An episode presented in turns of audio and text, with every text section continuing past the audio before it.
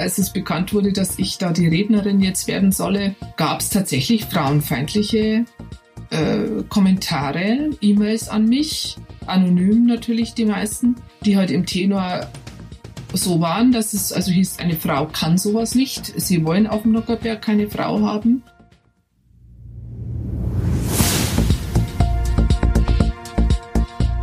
Zeit für Politik, der Podcast der Bayerischen Landeszentrale für politische Bildungsarbeit.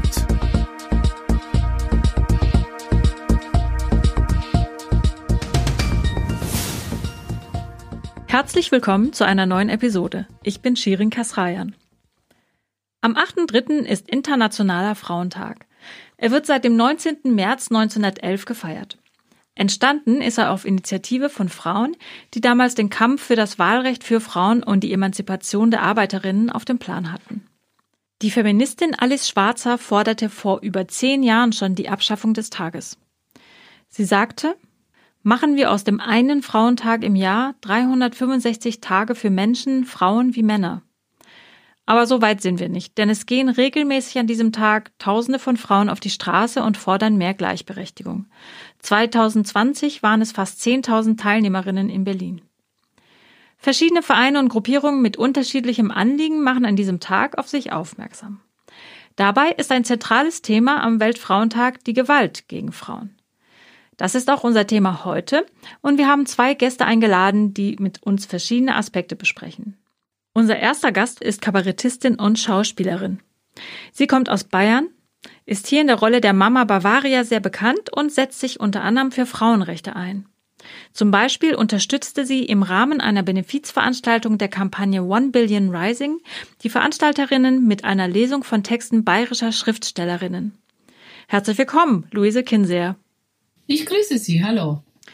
Frau Kinseer, warum brauchen wir im Jahr 2021 weltweite Kampagnen für ein Ende der Gewalt gegen Frauen und für Gleichberechtigung? Naja, weil es halt immer noch nicht äh, aufgehört hat. Es ist immer noch so, dass äh, selbst in unserem Land mh, Frauen mehr unter Gewalt leiden müssen, beziehungsweise halt äh, jetzt ganz normal im, im häuslichen Bereich natürlich auch ähm, Opfer sind, aber, aber auch mangelt es halt immer noch an der Gleichberechtigung in allen möglichen Sparten, sei es jetzt zu Hause, in der Familie oder in den großen DAX-Unternehmen zum Beispiel. Was würden Sie denn sagen, wie das in Deutschland momentan ist? Also gibt es da einen Rückschritt, was die Gleichberechtigung vielleicht angeht, oder stagniert das? Müsste man mehr tun? Also ich glaube jetzt nicht, dass es, äh, dass es einen Rückschritt gibt oder dass es stagniert, sondern jetzt äh, gerade aktuell mit Corona ist ja auch wieder so ein bisschen offensichtlich geworden, dass halt doch die Frauen trotz natürlich der Bereitschaft auch der Männer daheim mitzuarbeiten, aber dann doch die Frauen im Homeoffice dann diejenigen sind, die halt dann alles machen, ne? Kinder und und ähm, Großteil des Haushalts und dann auch noch Homeoffice. Da wird es dann wieder nochmal ganz offensichtlich. Und Frauen sind natürlich ja immer meistens diejenigen, die halt auch kürzer treten, also die dann den Halbtagsjob machen. Das sind immer noch nicht wirklich die Männer. Sie sind ja seit 1998 auf der Bühne als Kabarettistin unterwegs. Und da sind Sie ja gewissermaßen in einer Männerdomäne. Wie war das denn für Sie, sich in dieser Männerwelt zu behaupten? Na, erstmal äh, kann es ja auch manchmal ein Vorteil sein, äh, dass äh, man jetzt als Frau in so einem doch eher männerdominierten Beruf unterwegs ist, weil ja auch die Veranstalter und so weiter, die sind ja auch bemüht, äh, also Frauen auch zu engagieren und da gibt's halt dann nicht so viele und da hat man dann erstmal als Frau einen Vorteil, weil man mehr Aufmerksamkeit bekommt. Und äh, also da habe ich jetzt erstmal überhaupt gar keine Nachteile oder sowas erlebt. Im Gegenteil. Also ich habe da eher immer das Gefühl gehabt, dass man äh, eher versucht ist, mich, ja, mich zu fördern, weil ich halt eine Frau bin. Und da hatte ich jetzt erstmal keine Probleme. Warum gibt es denn Ihrer Meinung nach nicht so viele Kabarettistinnen? Also ich würde jetzt mal sagen, äh, dass es wen es gibt ja jetzt Gott sei Dank immer mehr. Also das muss ich jetzt schon mal vorausschicken. Da hat sich einiges getan in den Jahren. Die, da, die Frauen trauen sich da schon schon wieder mehr und es kommen auch einige nach und so weiter. Aber äh, viele steigen natürlich auch wieder aus, weil ich muss, also selber, ich selber hätte jetzt zum Beispiel für mich gar nicht äh, gewusst, wann ich da noch eine Familie hätte unterbringen sollen in diesem Berufsleben. Es ist halt ein sehr, äh, es ist ein Beruf, der einen halt sehr fordert, äh, Tag und Nacht und man den auch nicht halbherzig machen kann oder auch nicht zwischendurch mal ähm, eine Zeit lang nicht und dann doch wieder. Also es ist auch ein Beruf, der halt wirklich sehr fordernd ist und an dem man dranbleiben muss. Also das ist wahrscheinlich ein Grund. Und der zweite Grund, der geht so ein bisschen tiefer. Ich würde jetzt mal sagen, wenn man äh, in der Lage ist, sich auf eine Bühne allein zu stellen, dort äh, Witze macht, vielleicht über andere. Es ist schon auch, äh, also man stellt sich schon über andere. Es ist also eine gewisse Position, eine machtvolle Position. Und ähm, das ist, glaube ich, jetzt nicht so unbedingt den Frauen in die Wiege gelegt oder so werden sie dann auch nicht erzogen, dass sie sich so exponieren. In einem Beruf, der auch teilweise ja, wo man so ein bisschen Mut zur Hässlichkeit braucht. Man ist ja als Kabarettistin ja nicht jetzt irgendwie die schöne Sängerin oder sowas, sondern man äh, zieht schon auch mal Grimassen, die einem vielleicht nicht so gut stehen. Sie waren zwischen 2011 und 2018 ja die erste und bisher, glaube ich, auch die einzige Frau, die auf dem Nockerberg in der Rolle der Mama Bavaria Politikerinnen und Politikern die Leviten gelesen hat. Haben Sie denn das Gefühl, dass Ihre Kritik anders aufgenommen wurde, weil Sie eine Frau sind? Ja, also das ist mit Sicherheit ein großes Kapitel. Da habe ich viel dazugelernt in diesen Jahren als Mama Bavaria auf dem Nockerberg. Erstens mal, das sage ich immer wieder, war hat mich damals das richtig kalt erwischt. Damit habe ich überhaupt nicht gerechnet. Äh, was viele ja vielleicht wissen, ist, dass ja auch das Publikum auf dem Nockerberg hauptsächlich aus Männern besteht. Das ist so ganz bezeichnet. Es, es gibt da ja so 600 geladene Gäste und die werden jeweils ohne Partner eingeladen und diese Gäste sind hauptsächlich halt ähm, ja Honorationinnen, eigentlich hätten, müssten es ja genauso viele Frauen sein oder äh, wichtige Unternehmerinnen und so weiter. Und in diesem also in dieser Liga gibt's halt nach wie vor sehr wenige Männer. Das heißt, es sitzen in diesem Publikum vom Nockerberg vielleicht von diesen 600 Leuten schätzungsweise höchstens ähm, 60, 70 Frauen drin. Der Rest sind Männer. So geht schon mal los. Und äh, auch in der Tradition ist es ja so eine, doch eine Männerdomäne, das Starkbier trinken, das sagt ja auch schon vieles. Äh, also dieses Starkbier muss man auch mögen und es ist halt schon eher so ein Bierdampf, Stammtisch, Atmosphäre, die man halt in Bayern so vor allen Dingen bei Männern kennt und sich da kaum mal eine Frau reinmischen darf. Und, äh, und so ging es mir halt da auch, äh, als es bekannt wurde, dass ich da die Rednerin jetzt werden solle, ähm, gab es tatsächlich frauenfeindliche äh, Kommentare, E-Mails an mich, anonym natürlich die meisten, ähm, die halt im Tenor so waren, dass es also hieß, eine Frau kann sowas nicht. Sie wollen auf dem Nockerberg keine Frau haben. Und was das Allerschlimmste war, es ging unter die Gürtellinie. Also ich würde als, ich mag das gar nicht wiederholen, als was ich da beschimpft wurde und was ich mir einbilden würde, da jetzt am Nockerberg äh, mitreden zu wollen. Und das hat mir richtig erschreckt. Also damit habe ich nicht gerechnet.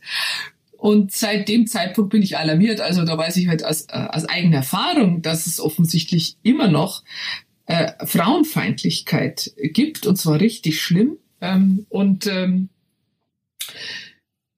Genau, und, und was dann also meine Art und Weise anbetraf, wie ich meine Reden hielt, äh, das war natürlich ähm, im Kontext mit der Figur der Mama, die Mama, die halt ihre Kinder liebt und so, hatte ich ja ohnehin schon vom ganzen Tenor her eine, ein viel wärmeres, äh, versöhnlicheres Klima da verbreitet. Und äh, das ist auch etwas gewesen, was äh, viele nicht gut gefunden haben. Also ich wurde da ja teilweise auch richtig gebasht in der Presse. Ich wäre viel zu sanft. Ähm, in Wirklichkeit war ich nicht sanft, sondern also die Kritik war genauso scharf. Aber natürlich äh, bin ich aufgrund dieser Weiblichkeit und dieser weiblichen Art, die ich absichtlich da auch gewählt habe, halt nicht äh, in diesem Haut drauf Modus, äh, wie so manch männlicher Kollege das vielleicht gemacht hätte oder wie man sich's wünschen würde. Acht Jahre haben Sie es trotzdem ja. gemacht, trotz ja. der Beleidigungen. Und hat sich das dann auch gebessert mit der Zeit? Ich würde mal sagen, ich wurde äh, dann irgendwann respektiert. Die Beleidigungen hörten auf. Und ähm, ich habe dann also wahnsinnig viele Fans gehabt. Also die Einschaltquote dieser Rede äh, hat sich ja jedes Jahr nochmal wieder gesteigert. Also der Erfolg der Mama Bavaria auf dem Lockerberg war sehr, sehr groß dann am Ende. Ja. Wieso haben Sie damit nochmal aufgehört? Naja, erstens mal, ich habe das acht Jahre lang gemacht. Das ist, glaube ich, eine gute Zeit, dann auch aufzuhören. Das hat dann auch politisch gut gepasst, weil der was Seehofer dann damals auch ging gegangen wurde. Und, äh, und dann bin habe ich da gedacht, das ist jetzt gut. Also es ist ja doch jedes Jahr immer ein großer Druck. Ich war dann auch so ein bisschen an dem Punkt, wo ich mir gedacht habe, naja, jetzt habe ich jetzt da alles äh, geschafft und erreicht, was ich mir vorgestellt habe. Und ich, ich hätte mir dann da nicht mehr groß weiterentwickeln können. Also für mich war es auch künstlerisch dann irgendwie gut. Also das hat eher so persönliche Gründe gehabt, jetzt nicht, weil ich mir gedacht habe, äh, ich muss jetzt gehen oder mir wird's zu blöd oder so, sondern ich wollte dann halt einfach auch wieder was anderes machen und mich jetzt auch nicht bis ans Ende meiner Tage auf dieser Figur und Rolle festlegen lassen. Würden Sie sich denn wünschen, dass auch Ihre männlichen Kollegen sich so das Thema Emanzipation vielleicht auch mal ins Programm setzen würden? Oder finden Sie, dass das Engagement gegen ähm, Gewalt und Sexismus eher so die Sache der Frauen ist?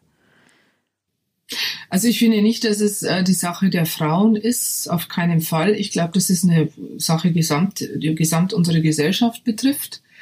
Ich glaube, es ist auch grundsätzlich eine so eine Entscheidung, die wir generell treffen, ähm, weil ich denke schon, dass je mehr Frauen, je mehr Rechte die Frauen haben und je mehr Gleichberechtigung sie haben und je mehr Bewusstsein dafür herrscht, ähm, also was, was Sexismus anbetrifft und so dieses Gefühl äh, dafür zu haben, was ist, was ist eigentlich äh, nicht mehr okay oder was ist, gehört nur in den Bereich, ach, wir sind jetzt einfach nur nett und Mann und Frau miteinander und, und Charming darf es ja auch mal noch sein, ja. Also ich finde es ja ganz schlimm, dass in dieser ganzen MeToo und Sexismus-Debatte und äh, da dann so ein bisschen auch der, der, das Launische, der Spaß zwischen Mann und Frau so verloren geht und man so manchmal ein bisschen Angst hat, ähm, äh, sich auch so auf das Spiel einzulassen. Was, was unbedingt da bleiben muss, finde ich, als das Amüsement zwischen uns Frauen und den Männern, ja, weil eigentlich mögen wir uns ja. Aber ich glaube schon, dass es äh, eine Grundsatzentscheidung ist, äh, für Respekt, gegenseitigen Respekt überhaupt und auch und das betrifft, glaube ich, vor allen Dingen uns Frauen, der Respekt über, gegenüber unserer eigenen äh, Fähigkeiten, die sich vielleicht dann doch von denen, von Männern vielleicht ein bisschen unterscheiden und aber ganz wichtig sind, und jetzt komme ich wieder, jetzt schließe ich den Bogen, ähm, für das, was, wie sich unsere Gesellschaft weiterentwickeln soll. Und da sind Männer und Frauen, glaube ich, gleich gefragt. Und ich, ich bin ja schon bloß dankbar, wenn es in so manchen männlichen Comedian-Programme einfach keine doofen Frauen Geschichten mehr gibt und umgekehrt aber auch. Also das, das Frauenkabarett hat sich ja jetzt, das so in den 80er, 90er Jahren gab, da ging es ja auch denn nur noch um irgendwelche Männer, die doof sind oder so, ja. Also wir nehmen uns da jetzt nichts im Kabarett, glaube ich. In Ihrer Lesung für die Kampagne One Billion Rising haben Sie ja Texte von unter anderem der Schriftstellerin Marie-Louise Fleißer und der Schauspielerin und Kabarettistin Liesel Kartstadt vorgetragen. Warum lohnt es sich heute noch, sich mit dem Leben dieser Frauen, die Anfang des 20. Jahrhunderts gelebt haben, zu beschäftigen? Also was mich da sehr, sehr äh, fasziniert und bis heute beschäftigt, und ich glaube, das ist nach wie vor ein Grund oder etwas, wo, wo wir eine gewisse Sensibilität dafür haben müssen. Wann macht eine Frau etwas und was braucht sie für Voraussetzungen, um in ihre Kreativität zu kommen und zu dem zu stehen, was sie gerne machen möchte und tun will? Und nicht jetzt ähm, so ein bisschen gesellschaftskonform und was von ihr erwartet wird und weil sie auch eine Familie haben möchte und man das alles irgendwie vereinbaren möchte, gerne ähm, dann doch vielleicht den Beruf nicht wählt, sondern lieber einen anderen und auf eine Nummer sicher geht. Und diese Schriftstellerinnen, gut, wir haben das ja im, äh, natürlich im 20. Jahrhundert, erste Hälfte nochmal andere Situation. Aber gerade bei der Marie-Louise Fleißer finde ich es wahnsinnig interessant. Ich würde jetzt mal sagen, sie ist eine Schriftstellerin gewesen, die wirklich, wirklich äh, großes Talent hatte und, äh, und das auch schon gezeigt hat mit jungen Jahren. Also die erste Die Uraufführung von ihrem ersten Stück war in Berlin 1926 bereits. Da war sie Mitte 20. Sie war eine Freundin von Bert Brecht, war da vernetzt in dieser Künstlerwelt und hat aber dann einfach aus lauter finanzieller Not und aus Angst davor, da irgendwie nicht zu bestehen, sich dann doch in ihrer Heimat da in Ingolstadt in Bayern in eine Ehe geflüchtet äh, und dieser Mann hat ihr dann tatsächlich das Schreiben verboten. Und äh, ja, da musste sie halt dann funktionieren. Und das ist so ein Mechanismus, glaube ich, der für den man nach wie vor eine ganz große Sensibilität haben muss, wo Frauen und Mädchen vielleicht doch noch aus lauter ja auch dem Wunsch, eine Familie haben zu wollen, sich dann doch lieber irgendwo unterordnet oder, oder sich klein macht, ähm, um keine Schwierigkeiten zu bekommen und dann vielleicht einen bestimmten Weg nicht geht. Nicht gehen, diese Frauen, ja. Ja, und vielleicht dann noch ein Wort zur Liesel Karlstadt, die ja auch ähm, die mir so wahnsinnig am Herzen liegt, weil sie einfach eine so ein unfassbar komisches, äh, komische Frau äh, war und ein Können hatte, das unglaublich ist und und mir das dann immer so ein bisschen leid tut, dass sie immer im, im Atemzug mit Karl Valentin genannt wird. Wobei ich der festen Überzeugung bin, dass Karl Valentin niemals das geworden wäre, wofür er gehalten wird, ohne die Liesel Karlstadt. Und der hat sie halt einfach dann in diese Männerkleider gesteckt und sie hat sich da halt natürlich als Komikerin bewährt an seiner Seite, aber ich möchte gar nicht wissen, was aus der Liesel Karlstadt geworden wäre, wenn sie jetzt in vielleicht meiner Zeit hätte leben dürfen und da ihre eigenen Wege hätte gehen können. Vielen Dank für dieses Interview, Frau Kinseer. Gerne. Wir bleiben bei der Literatur. Eine Schriftstellerin, die in ihrem Werk Gewalt gegenüber Frauen ganz drastisch darstellte und damit einen Bestseller landete, ist die kanadische Autorin Margaret Atwood. In ihrem Roman Der Report der Mark, der 1985 erschienen ist, zeichnet sie das düstere Zukunftsbild einer christlich-fundamentalistischen Diktatur namens Gilead, in der Frauen systematisch versklavt werden. Die wenigen fruchtbaren Frauen, sogenannte Mägde, haben als einzige Aufgabe, Kinder zu gebären. Der Roman wurde 1990 von Volker Schlöndorff verfilmt.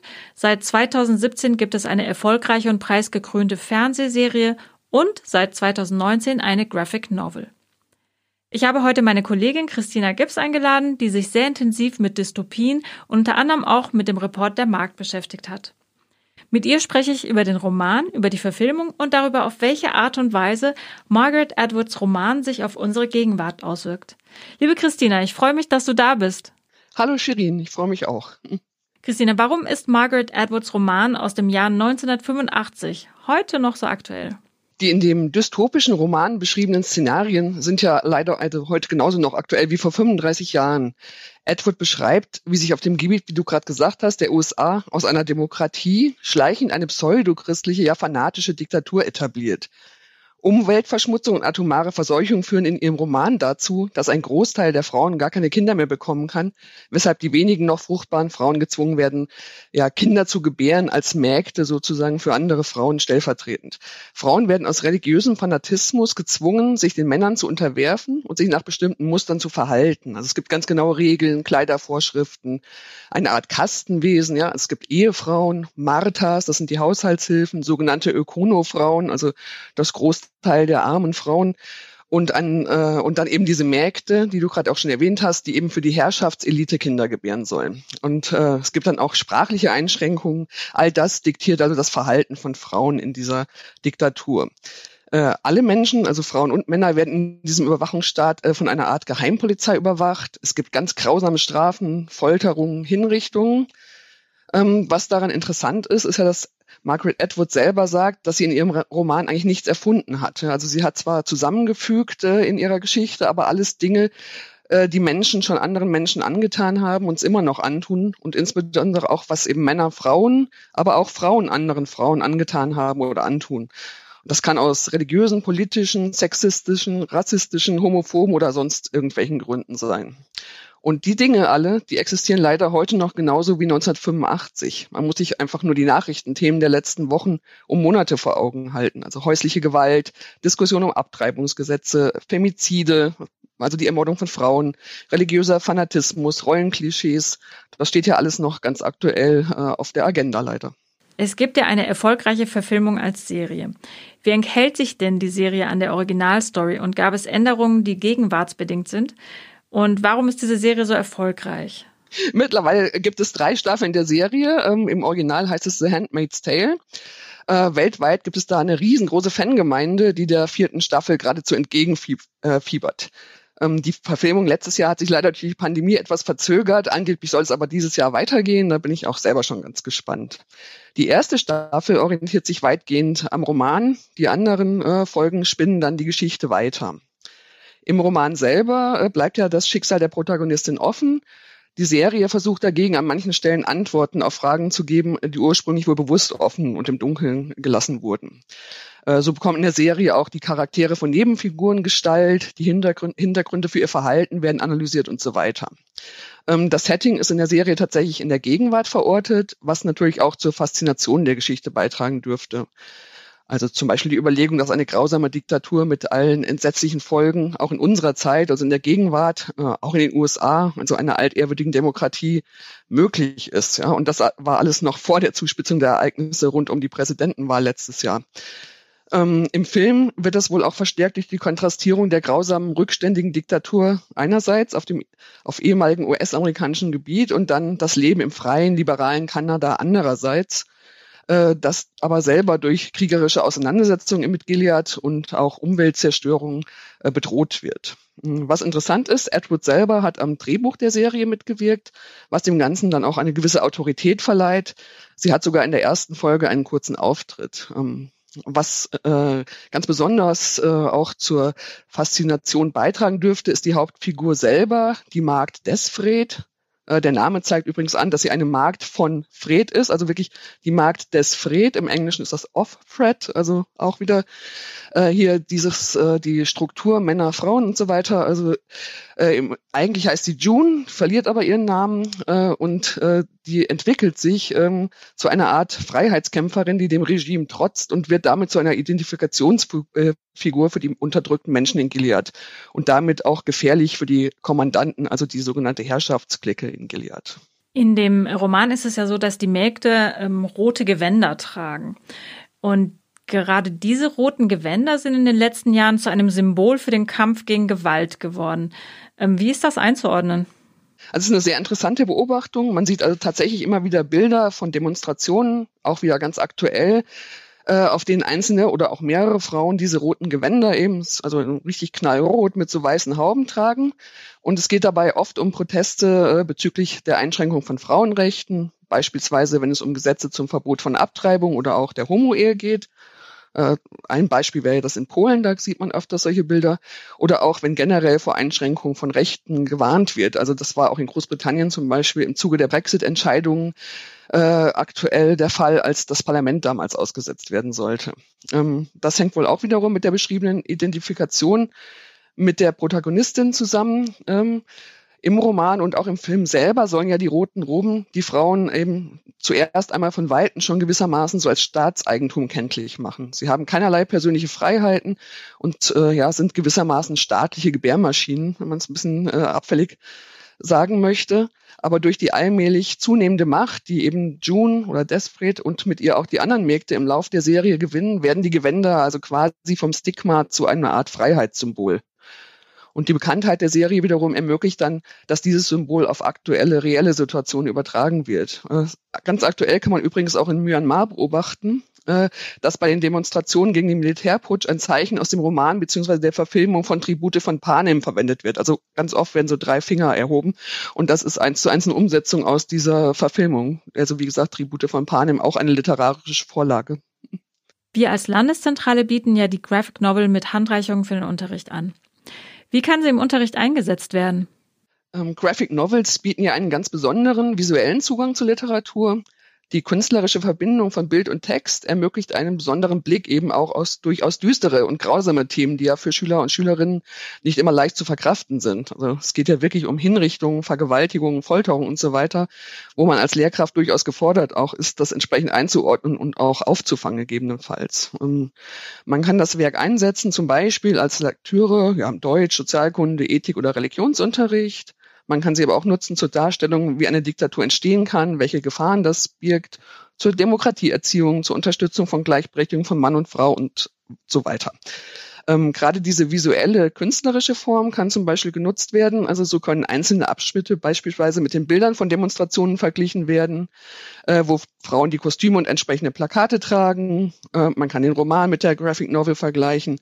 Ähm, wie eingangs geschildert, bietet der Roman und entsprechend dann eben auch die Graphic Novel ein riesiges Potenzial an Möglichkeiten, aktuelle Themen des gesellschaftlich-politischen Diskurses aufzugreifen und zu diskutieren. Liebe Christina, vielen Dank für die Tipps und die Einblicke, die du uns gegeben hast. Ja, gerne und ich danke dir auch.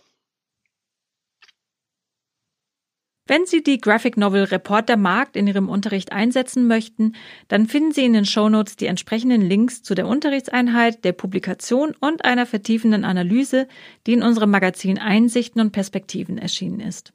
Wir bedanken uns, dass Sie heute zugehört haben. Wenn Sie mögen, abonnieren Sie unseren monatlichen Newsletter, um über neue Angebote der Bayerischen Landeszentrale auf dem Laufenden zu bleiben.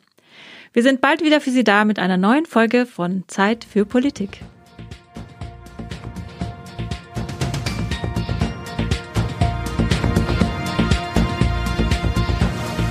Für mehr Informationen und Tipps besuchen Sie uns auf www.blz.bayern.de.